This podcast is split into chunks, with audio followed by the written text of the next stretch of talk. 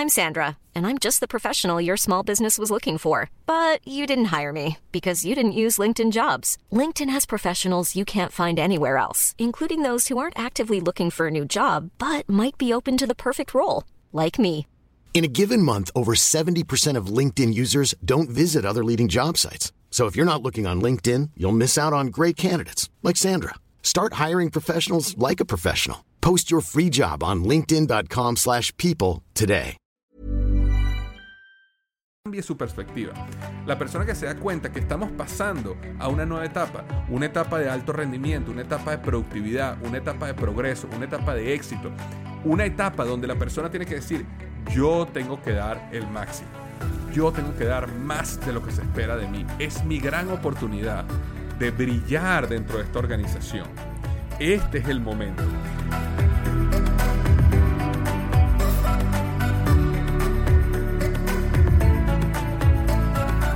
Tal? Habla Víctor Hugo Manzanilla. Estoy súper contento una semana más de estar aquí en el podcast Liderazgo Hoy, conversando sobre diferentes temas, sobre productividad, liderazgo y negocios. Y hoy justamente quiero hablar de un tema súper importante. Yo creo que es un error que la mayoría de nosotros estamos cometiendo en este momento en nuestras vidas. Quiero explicarte de dónde viene el error, quiero revelarte el error y por supuesto plantearte cuál deberían ser las decisiones que deberías tomar o podrías tomar en este caso en caso de que tú estés cometiendo este error. Pero si no estás cometiendo este error, alguien alrededor tuyo lo está cometiendo y te va a servir también para ayudar a las personas que tienes a tu alrededor. Entonces, para llegar a ese punto, quería hablar un poquito de contexto para que me pueda explicar bien hacia dónde quiero ir, ¿no? Y ese contexto viene justamente de estas etapas que la podemos llamar unas etapas post-crisis pandemia o post-crisis COVID, ¿verdad? Nosotros estamos en un, en un camino en nuestras vidas y de repente eh, sucede lo inesperado, lo que nunca nos habíamos imaginado, ¿verdad? Llega COVID a nuestras vidas, llega COVID a la sociedad y empieza todo este proceso de lockdowns, bloqueos, vacunas, bueno, todo lo que hemos eh, vivido. Y en estos momentos ya nos estamos enfrentando una, una lo, que, lo que nosotros hablamos hace, hace dos años acerca de cuál es la nueva realidad, cuál es el nuevo normal. Donde, bueno, esta, esta vida no es la misma vida que teníamos hace dos años antes de COVID, sino que esta es la vida, este es el nuevo normal que estamos teniendo. Sin embargo, hay muchas personas que todavía están eh, atadas a principios o a maneras de pensar de esta etapa tipo COVID que yo quería conversar aquí para poder eh, ayudarte. Ahora, yo estaba este fin de semana, estaba en una conferencia y estaba escuchando una, un, un, orador fantástico que se llama Brendan, Brendan Bouchard, se llama él.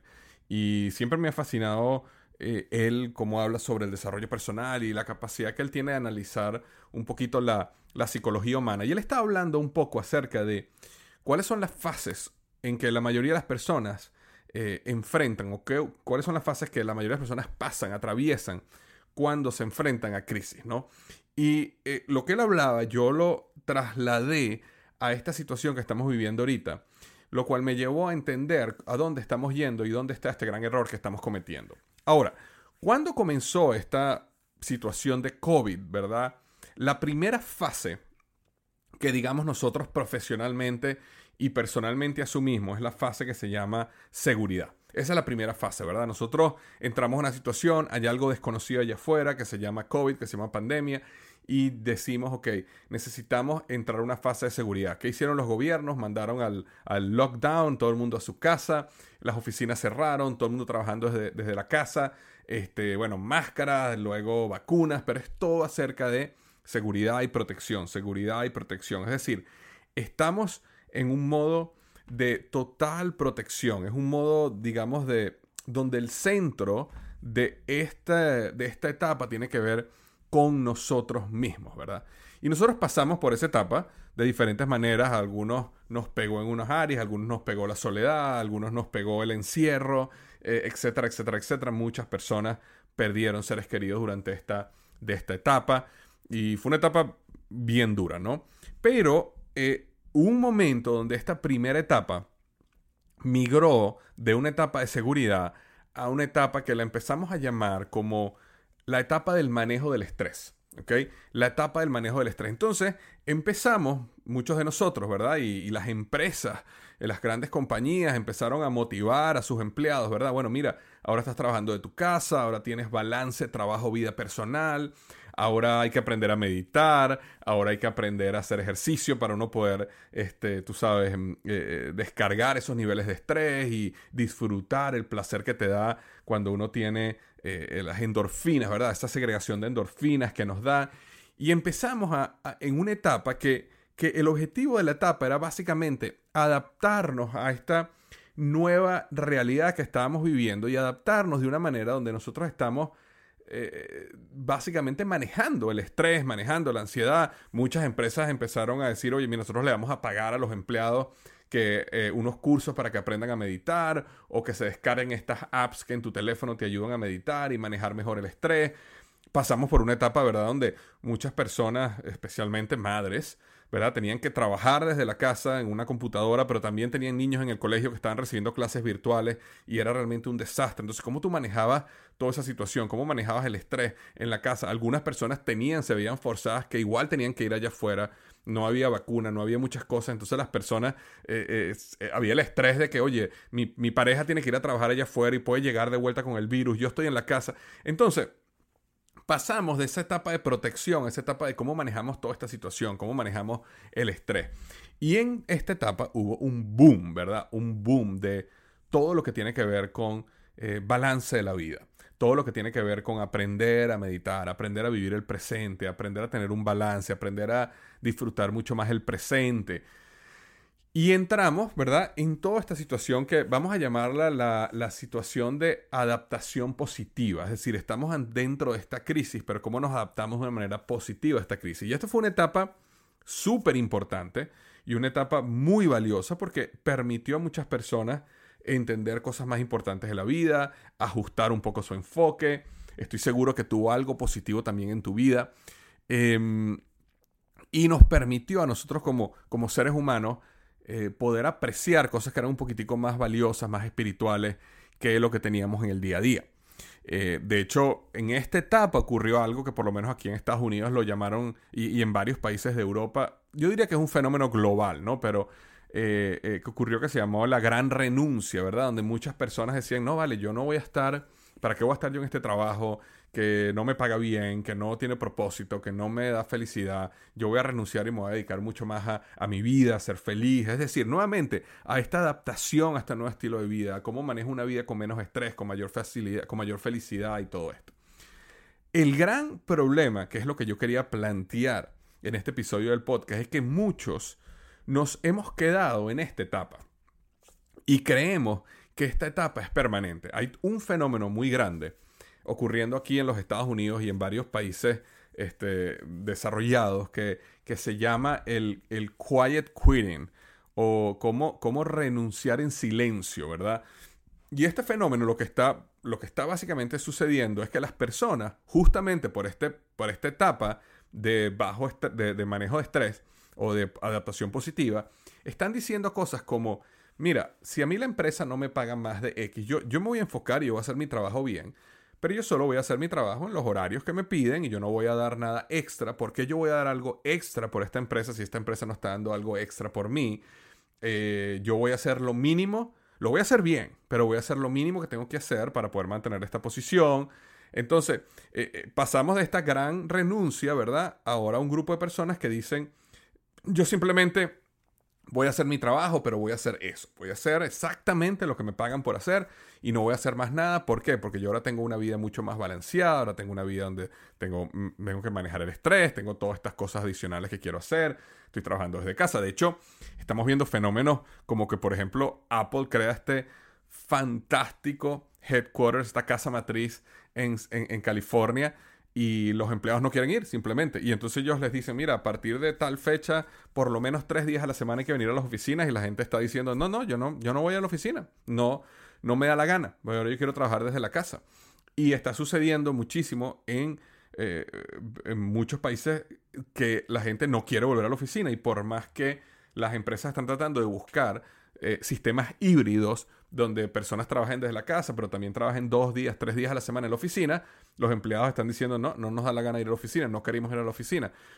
Eh, entonces, ¿qué pasa? Está ocurriendo un cambio y yo creo que muchas personas, especialmente personas que son empleadas, personas que tienen una carrera profesional, creen que ese cambio es positivo para ellos. Creen como que, oye, aquí hubo algo, está mejorando, ahora estoy trabajando desde mi casa, ahora si quiero no voy a la oficina, ahora, este, digamos, la, el poder, llamamos, el balance de poder pasó del empleador y de la compañía al empleado. Entonces ahora yo decido si yo quiero ir a la oficina, ahora yo decido si, hasta qué hora yo trabajo, ahora yo decido cuál es el esfuerzo que yo pongo. Y si a mí la compañía no me paga más de lo que yo me merezco, entonces yo simplemente hago lo mínimo que tengo que hacer desde mi casa con tranquilidad, ¿verdad?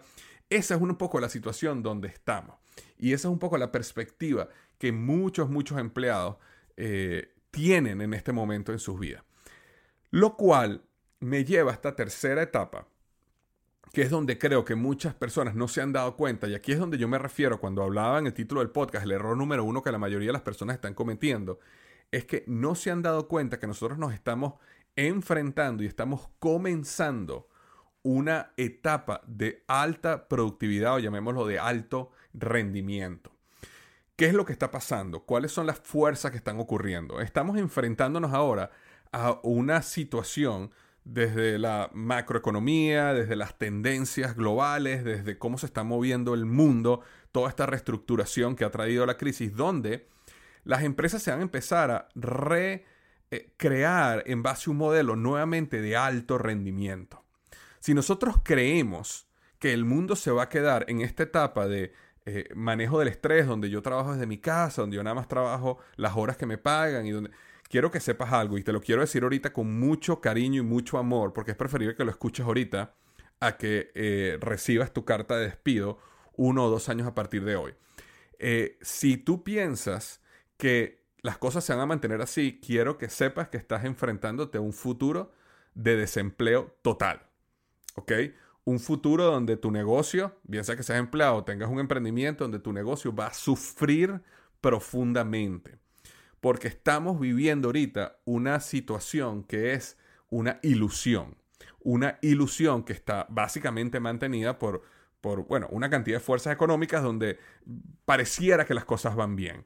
Pero la realidad es que nos estamos moviendo nuevamente a este mundo de alto rendimiento, donde las personas, y permíteme decírtelo de esta manera, las personas que quieren seguir con su vida, donde no, yo quiero trabajar desde mi casa, es demasiado cómodo, no manejo, me ahorro el trabajo, y me dicen a mí, me dan una lista de todos los beneficios magníficos que trae trabajar desde casa, y yo los entiendo, es más, yo los vivo, pues yo trabajo también, gran parte de mi proyecto lo hago desde casa. Así que te entiendo perfectamente y entiendo el sentimiento.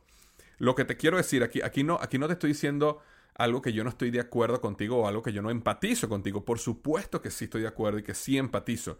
Lo que quiero es decirte la verdad y lo que va a pasar para que tú puedas tomar una decisión correcta en base a esa realidad, ¿verdad? No, no sería lo mejor saber qué es lo que va a pasar en el futuro.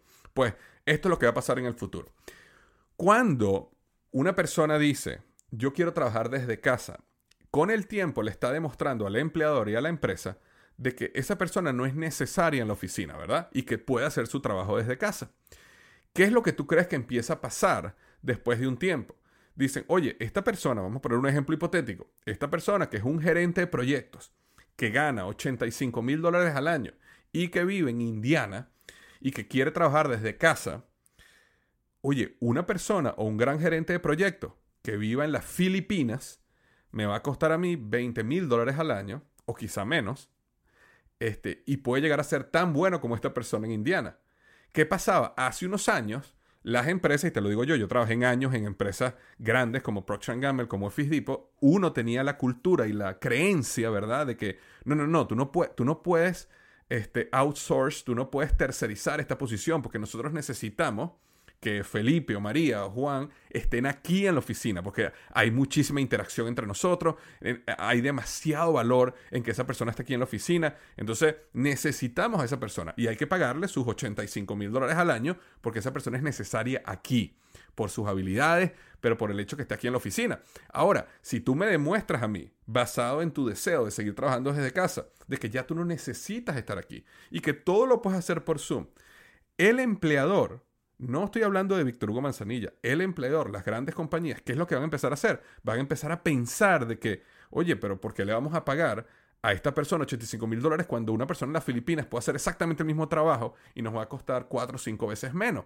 Es más, quiero que sepas algo, las grandes este, consultoras del mundo, los McKenzies del mundo, están en este momento trabajando en planes de cómo tercerizar una gran cantidad de la fuerza de trabajo. ¿Por qué? Porque nosotros mismos, cuando decimos nosotros mismos, me refiero a nosotros como empleados, llamémoslo así, nosotros mismos les hemos dicho a nuestras grandes corporaciones, empleadores, compañías, les, hemos dicho, no, no me necesitas en tu oficina, yo puedo hacer el trabajo desde mi casa. Nosotros mismos le hemos dicho a ellos eso. Entonces, ¿qué es lo que estas grandes consultoras van a empezar a hacer? Le van a empezar, ahora sí, van a llegar a estas grandes compañías y les van a decir, mira, de verdad que tú tienes toda una fuerza de trabajo que está trabajando desde su casa y le estás pagando cinco veces más. ¿Por qué no gradualmente empezamos a traer a personas que sean muchísimo más económicas, que trabajen en un país donde el, cambio, el, índice cambiario, el factor cambiario nos beneficia, donde podemos conseguir personas con alto talento, muchísimo más económicas que las que tú tienes acá. Y entonces, ¿qué es lo que va a empezar a pasar? Que las personas que les encantaba trabajar desde casa y que hicieron todo su esfuerzo por seguir manteniéndose desde casa, un día les va a llegar una cartica que les va a decir, mira, ya no necesitamos tu posición. Y cuando vayas allá afuera a buscar otra posición de trabajo, ¿qué es lo que te van a decir? Te van a decir, no, no te preocupes, las posiciones de gerente de proyecto, esa habilidad que tú has desarrollado, ya no es necesaria tenerla físicamente en la oficina, porque ya ha sido demostrado a través de años que la gente puede hacerlas de su casa. En consecuencia, estamos contratando personas de las Filipinas, de Argentina, de Venezuela, de Colombia, de México, de cualquier otro país que nos cuesta la mitad o un tercio de lo que me cuestas tú. Eso es lo que va a pasar. Entonces, te digo todo esto porque hay que tener mucho cuidado con esta mentalidad de, oye, yo ahora voy a hacer este quiet quitting, o yo voy a hacer lo mínimo que tengo que hacer, o yo voy a empezar a trabajar y a crear este super balance, este etapa 2, porque estamos entrando en la etapa de performance. Ahora, te digo otro fenómeno que está ocurriendo. Se avecina, ¿verdad? Una crisis global una crisis económica mundial. Lo estamos escuchando en las noticias, lo estamos escuchando en todos lados. ¿Qué empieza a pasar cuando hay una crisis económica global? Te explico. Cuando una empresa le está yendo muy bien, digamos, si yo, yo tengo una empresa, por ejemplo, como Microsal, y Microsal está yendo muy bien, y todo el mundo está trabajando desde su casa, y todo el mundo tiene balance, trabajo, vida personal, y todo el mundo está feliz, es decir, estamos en esta situación utópica e ideal donde hemos creado la cultura y el trabajo y el equipo como queríamos. ¿Qué pasa cuando empieza a haber una crisis y las personas entonces dejan, la empresa empieza a verse afectada? la empresa empieza a verse con menos ventas, empiezan a caerse los márgenes, empiezan a haber problemas graves en la compañía. ¿Qué es lo que empieza a pasar? Eso que te está pasando a ti también le empieza a pasar a la competencia. ¿Qué pasa cuando la competencia venga y diga, no, no, no, necesitamos trabajar mucho más porque estamos, esta crisis nos está afectando. Necesitamos traer a la gente a la oficina porque en la oficina van a ser más productivos. Entonces, ¿qué va a pasar? La, otra compañía no va a decir, ah, no, no importa que esta empresa que está tomando decisiones para volverse más productivo, para volverse mucho más, eh, eh, para dar mucho más resultados, déjala que ellos ganen y nosotros vamos a perder y quebrar. Eso no va a pasar. Naturalmente, todas las empresas van a empezar a ajustar, todas las empresas van a empezar a traerse a sus empleados nuevamente a la oficina también. Entonces, puede pasar el fenómeno, como dije hace un minuto, donde las personas sigan empujando y sigan, eh, sabes, convenciendo al jefe y demostrándole al jefe de que ellos prefieren trabajar desde casa y que trabajar desde casa ellos son igual de productivos y que pueden hacer grandes cosas desde la casa y que aman esa flexibilidad, que eventualmente muchas de esas personas, no todas, pero muchas de esas personas van a recibir su carta de despido o pues lo otro que va a pasar es que las empresas van a empezar a traerse a la gente nuevamente a la oficina porque van a necesitar la productividad. Y allá lo que está claro y está perfectamente demostrado que una persona, un equipo que está en un lugar colocalizado, una oficina donde están ahí, naturalmente tienen una productividad más grande al trabajo que si estuvieran trabajando desde su casa. Entonces las empresas van a empezar a hacer eso también. Entonces va a haber una mezcla entre personas que van a seguir con esta mentalidad de no, yo no quiero, yo no quiero, yo voy a hacer lo mismo, o van a empezar a ver como que, oye, cuando mi empresa, si mi empresa me empieza a forzar o me empieza a pedir que venga más a la oficina, entonces eh, yo voy a empezar a reaccionar negativamente ante eso, pues vas a ser una de las primeras personas que le van a su cartica. Mientras que la persona que cambie su perspectiva, y realmente este es el punto, este es el gran punto del podcast, la persona que cambie su perspectiva.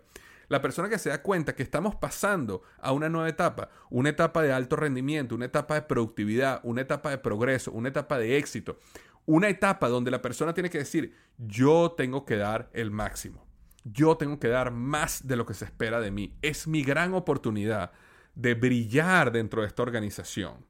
Este es el momento. Fíjate algo. Cuando yo estaba trabajando en Procter Gamble, que yo pasé de la organización de logística y suministro de producto, ¿verdad? Yo, estaba, yo comencé en esa organización y un momento en mi carrera profesional que yo di el brinco a la organización de mercadeo. La organización de mercadeo en Procter Gamble es una organización muy, muy, muy competitiva. De hecho, es una organización tan competitiva de que tú tienes dos oportunidades para ser ascendido y si no eres ascendido en dos roles, te despiden, te tienes que ir de la compañía. La organización donde yo estaba antes, suministro de producto, logística, tú puedes hacer una carrera y si tú eres una persona que no tiene la capacidad para seguir siendo ascendido o eres una persona que se enamora de una posición y quieres quedarte ahí por años y años y años, lo podías hacer porque no había ningún problema. Tú puedes decir, mira, yo disfruto siendo gerente de proyectos, a mí me encanta manejar estos proyectos, yo no quiero llegar a ser director ni vicepresidente, yo quiero quedarme aquí, ganar un buen salario y vivir mi vida. Y eso lo podías hacer en esa organización. Cuando tú te movías a marketing, una organización tan, tan competitiva y de tan alto crecimiento, era muy diferente. Era o tú tienes dos opciones de hacer un trabajo tan bueno que te ascendamos, o si no, si no te, eh, ascendemos, eh, te damos una tercera, te damos un tercer rol, pero ya para que empieces a buscar en otro lado y te termines yendo. Entonces, era lo que se llamaba una organización up or out. O subes si eres ascendido, o te vas de la compañía, o te votan de la compañía. Entonces, cuando yo entré y cuando yo di ese brinco a marketing, yo estaba básicamente forzado a ser uno de los mejores. Yo tenía que trabajar fuertemente por ser uno de los mejores. Y había una gran competitividad entre todas las personas. Había, yo, recuerdo que una de las cosas que yo más luchaba era que yo tenía hijos, por ejemplo. Entonces yo tenía unas responsabilidades familiares y yo estaba compitiendo con muchachos que estaban saliendo de una, una universidad que tenían, o, de una, o de una MBA y ellos llegaban y la mayoría de ellos no estaban ni casados, la mayoría de ellos no tenían familia. Entonces le podían dedicar horas y horas y horas al día al, trabajo y yo no. Entonces yo tenía que, eh, eh, yo tuve que ver cómo yo podía hacer con mi poco tiempo, cómo entregar mucho más valor para lograr ser ascendido, ¿verdad? Y así fue que lo hice. Y yo dije, bueno, yo tengo algo que ellos no tienen en aquel momento, yo tengo experiencia, yo tengo, es decir, la manera que yo les voy a ganar a ellos es con mi mente, es con mi estrategia, es con, con mi decisión, con, la, con las decisiones que yo tomo. Y así, así, fue la manera como yo logré triunfar, conseguí ese camino y así fue como logré triunfar, porque yo no podía ponerle las mismas horas del día porque yo tenía familia, ¿verdad? Y tenía otras responsabilidades que tenía que manejar. Pero el punto que quería llegarte era que yo estaba forzado a crecer. Ahora, a mí me hubiera encantado, no te imaginas, no te imaginas lo que me hubiera encantado, que a mí me hubieran dicho, mira, todo el mundo, todas las otras personas de marketing están ahorita trabajando desde casa y todos están en esta mentalidad de quiet quitting, ¿no? Es decir, todos están haciendo lo mínimo que tienen que hacer para no ser despedidos, todos están trabajando, ¿por qué? Porque ellos quieren balance, porque ellos quieren... Yo hubiera adorado que eso hubiera pasado. ¿Por qué lo hubiera adorado? Porque me hubiera dado a mí una oportunidad mucho más sencilla que la que tuve de poder destacar, de poder dar más, de poder ser el número uno, de poder demostrarle al equipo de liderazgo de que si ellos iban a ascender a alguien tenía que ser yo. Esa oportunidad, la mayoría de las personas la tienen en este momento. ¿Por qué? Porque la mayoría de tus compañeros de trabajo, la mayoría de las personas que están allá afuera, están trabajando en lo mínimo, están, están muy distraídos en, déjame trabajar desde casa, ay, voy a tener esta reunión y después me voy a poner a lavar la ropa. Y entre lavar la ropa e ir al mercado, entonces hago esta llamadita. Pero si tú eres una persona que realmente tiene un compromiso y quiere crecer y quiere realmente tener éxito en una carrera profesional y en tu negocio, este es un momento de oro donde la gran mayoría de las personas se están están tomando una posición mucho más recesiva y mucho más enfocada en esta etapa de manejo del estrés, relax, balance, para que tú puedas ponerle toda la gasolina y trates de ganar. Ahora, muchos de ustedes que están escuchándome eh, por tiempo, tienen escuchando este podcast, conocen mi mentalidad, conocen la manera que yo veo la vida y conocen que yo he hablado muchísimo de las siete áreas del desarrollo humano y cómo es muy importante en la vida eh, ir avanzando en cada una de esas áreas de desarrollo humano. Y ustedes saben que yo nunca he abogado porque uno sea una persona donde tengas un mono objetivo y que enfoques toda tu vida en el trabajo, en los negocios y que, y que dejes a un lado completamente tu balance, tu familia, tu, tu salud. Yo nunca, nunca, nunca he hablado de eso. Lo que quiero decir, y por eso quiero que quede muy claro, es que la mayoría de nosotros, tanto en los negocios como en nuestras carreras profesionales, estamos teniendo una oportunidad de oro en este momento. Una oportunidad donde nosotros tenemos el chance de dar con muchísima gasolina, muchísimo esfuerzo de poner las horas, de pagar el precio en este momento porque la mayoría de la gente no lo está haciendo. La mayoría de la gente se está quedando tranquila. La mayoría de las otras empresas están en un modo de tranquilidad, un modo de, de relax, un modo de todo va a estar bien, eh, de felicidad, de kumbaya. Mientras que si tú eres un emprendedor en este momento, dueño de una empresa, presidente de una empresa o eres un empleado, tienes la oportunidad de dar con todo. Y sí, quizás vas a tener que desbalancear un poquito por un periodo de tiempo definido, ¿ok? Para tu poder eh, resaltar de una manera clara en la organización y en lo que tú quieres lograr en la vida. En los momentos de crisis ocurren las grandes oportunidades y nosotros estamos ahorita enfrentándonos a un cambio de etapa y pocas personas se están dando cuenta que hay este cambio de etapa y están cometiendo un gran, gran, gran error. ¿Por qué? Porque creen que esta nueva vida, donde trabajamos desde casa, donde podemos balancear nuestra vida, donde todo el mundo está allá afuera meditando y descansando y todo el mundo está feliz y, hemos, eh, nos hemos elevado como sociedad, la realidad es que esto no es un cambio permanente, esto es simplemente una etapa que está volviendo nuevamente a la etapa de alto rendimiento. Y si esa crisis que estamos avecinando que suceda ocurre antes de lo esperado, más rápido aún vamos a entrar en esta etapa de alto rendimiento. Va a tener que ser así. Y las personas que pongan el trabajo, que pongan las horas, que realmente trabajen duro en hacer crecer su negocio, en realmente pagar el precio que tienen que pagar, son las personas que van a salir victoriosas de este proceso. Entonces no quiero que cometas ese error. Espero haberte ayudado. Te mando un gran abrazo y recuerda lo que siempre digo, los mejores días de tu vida están al frente de ti.